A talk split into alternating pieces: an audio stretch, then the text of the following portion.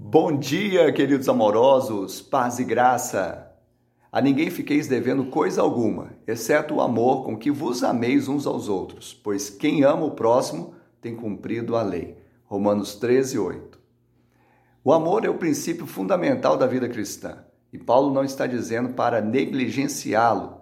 Na verdade, quanto mais revelação do amor de Deus, com que nós somos amados, nós também nos sentimos devedores deste amor, podemos amar mais. Na verdade, também nós não tínhamos condições de amar porque não podemos dar o que não temos.